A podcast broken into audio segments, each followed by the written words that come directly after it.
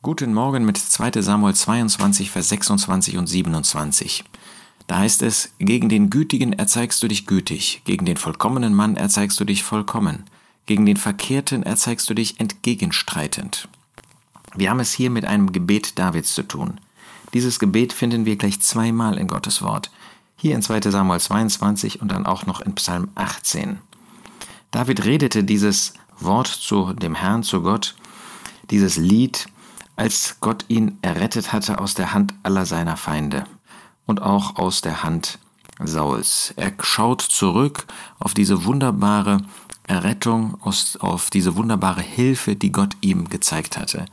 Und ist das nicht auch ein Anlass für uns, dass wir Gott preisen? Wir haben es jetzt nicht direkt mit Feinden zu tun, so wie das bei David der Fall war. Aber wir haben es mit schwierigen Lebenssituationen zu tun, mit Herausforderungen, mit denen wir alle zu tun haben. Und da ist es schön, immer wieder zurückzublicken und zu sehen, dass Gottes Hand mit uns war. Und in diesem Lied, in diesem Gebet, in diesem Psalm beschreibt David alle möglichen verschiedenen Umstände, Herausforderungen, Situationen in seinem Leben. Und hier in diesen Versen 26 und 27 finden wir dann, wie er sich bewusst ist, dass Gott in seinem regierenden Handeln Bezug nimmt auf unser Handeln. Der Jesus zeigt das auch in der sogenannten Bergpredigt, wo er sagt, wenn wir nicht bereit sind zu vergeben, dann kann Gott uns im Blick auf unser Leben hier auf der Erde auch nicht vergeben. Oder positiv, wenn wir vergeben, dann vergibt auch Gott unser Vater uns. Und hier sehen wir das. Gegen den Gütigen erzeigst du dich gütig, gegen den vollkommenen Mann erzeigst du dich vollkommen.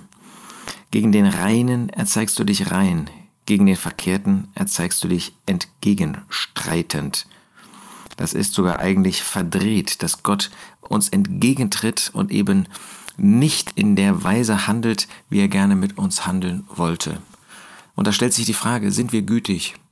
Sind wir praktischerweise solche, die vollkommen, das heißt in Übereinstimmung mit seinen Gedanken leben? Oder sind wir solche, die auf verkehrten Wegen unterwegs sind, die Verkehrtes tun, die Böses tun und denen Gott entgegentreten muss? Lasst uns lernen, aus diesen Worten gütig zu sein, liebevoll zu sein, äh, Gutes erweisend, vergebend, praktisch wirklich die Nähe Gottes zu suchen, unseres Vaters, und nicht verkehrt, nicht böse, nicht gegen andere, nicht böse über andere redend, sondern das Gute suchend und ihnen Liebe erweisend. Das ist eine Herausforderung, mit der auch wir zu tun haben, und lasst uns da dem Beispiel Davids folgen, das ist zu unserem Segen und zur Verherrlichung Gottes. Gegen den Gütigen erzeigst du dich gütig, gegen den vollkommenen Mann erzeigst du dich vollkommen, gegen den Verkehrten erzeigst du dich entgegenstreitend.